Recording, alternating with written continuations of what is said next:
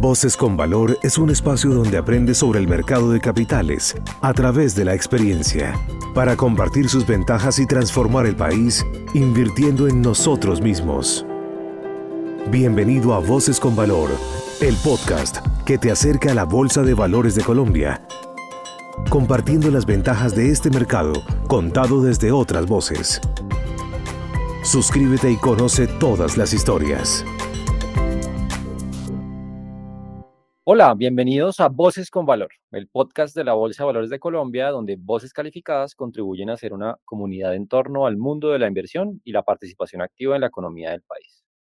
Yo soy Nicolás Mayorga, soy el gerente de emisores de la Bolsa de Valores de Colombia y hoy continuaremos hablando acerca de la sostenibilidad en las inversiones y el mercado de capitales.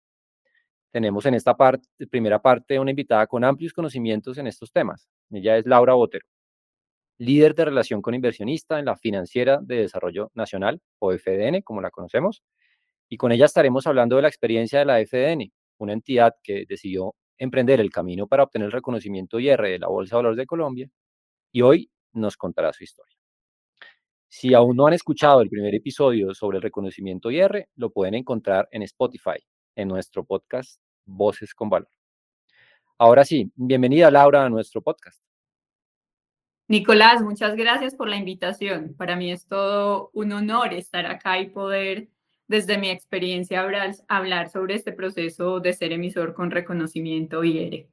La primera pregunta que te quería hacer, Laura, eh, está relacionada con la emisión que la FDN hizo en el 2020 de bonos por un billón de pesos, que además de, digamos, de ser la, una de las mejores eh, emisiones en términos de demanda para un nuevo emisor, pues también cumplió el hito de que ustedes en ese mismo año obtuvieron el reconocimiento IR. Fue la primera vez que uno de, los, nuestros emisores en la bolsa en el mismo año en el que emite toma la decisión de ser IR. ¿Qué los motivó a adoptar esas mejores prácticas de revelación de información ASG? Nicolás, em, la motivación surge a raíz de tener las mejores prácticas del mercado. Eh, también esa motivación iba ligada a entender lo que necesitaban nuestros inversionistas, la importancia de la información para ellos y en poder relacionarnos eh, adecuadamente con nuestros grupos de interés. Con relación a esto, nos propusimos trabajar en paralelo de la emisión de bonos ordinarios del 2020 en la implementación eh, de los requisitos de reconocimiento IERE. Entonces, la inclusión de esos temas ASG en la estrategia del negocio, lo que yo considero es que no son el futuro de las compañías, son el presente de las compañías. Y el reto más grande que tenemos, eh, los que estamos adoptando eh, esto en nuestro ADN, es la estandarización de esa información. Para nosotros, el reconocimiento IR genera ese vínculo entre lo que piden los inversionistas y lo que los emisores deben revelar a sus grupos de interés. Y precisamente ese es el valor agregado de reconocimiento. Tú has hablado del tema de estandarización, por ejemplo, como un reto en el, en el proceso de adopción del reconocimiento IR. ¿Qué más tuvo que hacer la FDN en ese proceso? Considero que otro de los retos, aparte de la estandarización y que incluso lo menciono nuevamente porque fue el desafío más grande que, que tuvimos y que tenemos, eh, y es porque requiere unir una cantidad de información tremenda en diferentes áreas e incluso generar piezas de información que no existen en las organizaciones y que esa información se vuelva comparable. Y, y, una de las funciones principales de todos los líderes de las áreas de relación con inversionista es precisamente eso, ser esa persona encargada del tema que puede articular toda esa información y generar una alineación entre las diferentes áreas y sus intereses. Y adicional a eso, otro de los retos a los que nos vimos enfrentados fue el tema de la velocidad de la implementación de la información.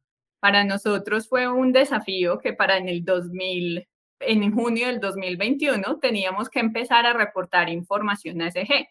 Y realmente para una compañía que está despegando en este tema, supone un reto que viene atado a esa, a esa estandarización y es saber divulgar la información con la calidad y la periodicidad que requiere el mercado.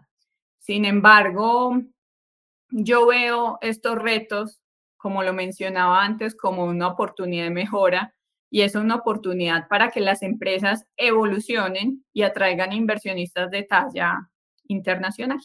Maravilloso. Tú has mencionado el tema de los inversionistas un par de veces eh, y has dicho que el reconocimiento IR pues los lleva a ustedes a conectar con ellos. ¿Cómo ha sido, digamos, la creación de valor para los inversionistas? Porque al final el reconocimiento IR, como lo mencionamos en episodios pasados de este podcast, pues está enfocado a que los inversionistas tengan eh, información relacionada con, sus, con los emisores en los cuales se está invirtiendo. Tú mencionaste ahorita que es un proceso, digamos, de, recopilación de información muy importante. ¿Cómo le genera esto valor a los inversionistas, esta, esta información? ¿Cómo sientes esa relación con ellos? Es, es realmente una pregunta súper importante y creo que la mayoría de los emisores están esperando una respuesta frente a un emisor que es nuevo con este reconocimiento en cómo hemos visto ese beneficio. Y realmente un ejemplo de esto es, que es nuestro portal web. ¿sabes? Suena un poco sencillo, pero, pero realmente el poder entender qué debíamos publicar y cómo lo debíamos publicar no era tan claro. Eh, anteriormente, atender requerimientos de información de inversionistas internacionales no era tan sencillo, eh, puesto que las solicitudes de información entraban por diferentes canales eh, de, de comunicación y todas las las solicitudes se respondían de acuerdo al conocimiento del área que recibía esa información o, ese, o esa solicitud de información. Por ende, pues no teníamos un mensaje alineado con, nuestros, eh, con nuestro grupo de interés. Actualmente este tema está superado y al tener una oficina de relación con inversionistas ha sido un beneficio para nuestros clientes, nuestros inversionistas aliados, el poder encontrar la información que la puedan consultar, además consultarla en otros idiomas, el tener un contacto directo que pueda atender sus solicitudes eh, de información, realmente eso hace la diferencia. Súper maravilloso y, en realidad pues ese es el objetivo primordial de reconocimiento, es ese poder, digamos, unir a los emisores con los inversionistas y eso que tú mencionas pues es cumplir las expectativas que tenemos en la bolsa para el desarrollo de este, de este, de este reconocimiento.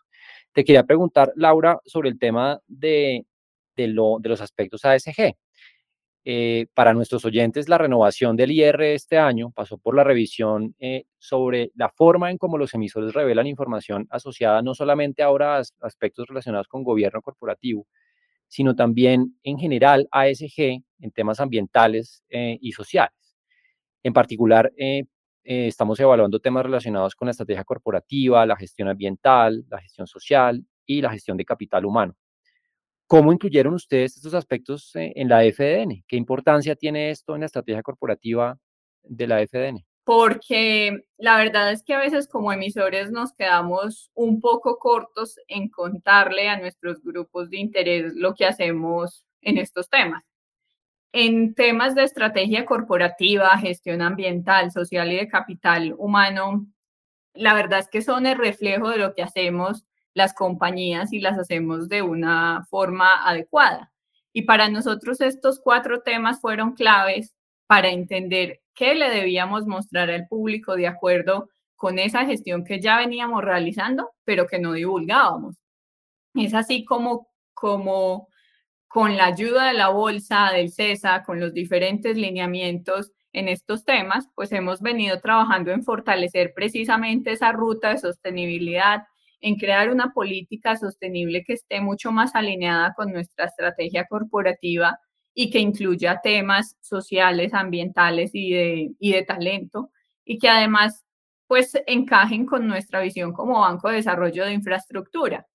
Eh, la verdad es que estos factores nos llevan a ser más conscientes de lo que estamos haciendo como organización. Laura, y para cerrar, eh, ¿qué le recomendarías a las empresas que están empezando a trabajar en implementar estas mejores prácticas? ¿Cuál es la clave para ser un emisor IR?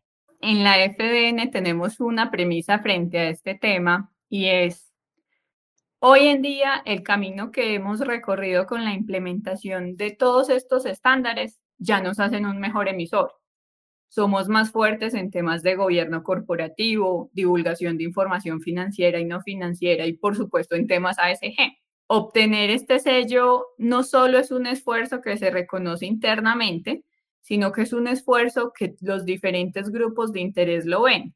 como emisor estamos convencidos de que el reconocimiento IDERE debería ser la vía de entrada para que los emisores lleguen al mercado de capitales y sean más transparentes y tengan mejores prácticas para atender y compartir con sus, con sus diferentes públicos. Le queremos agradecer a Laura Botero, eh, líder de revelación con inversionista en la Financiera de Desarrollo Nacional, y los invitamos a hacer una pausa para retomar esta conversación con otra empresa que ha consolidado su trayectoria en la revelación de información ASG. Nos vemos.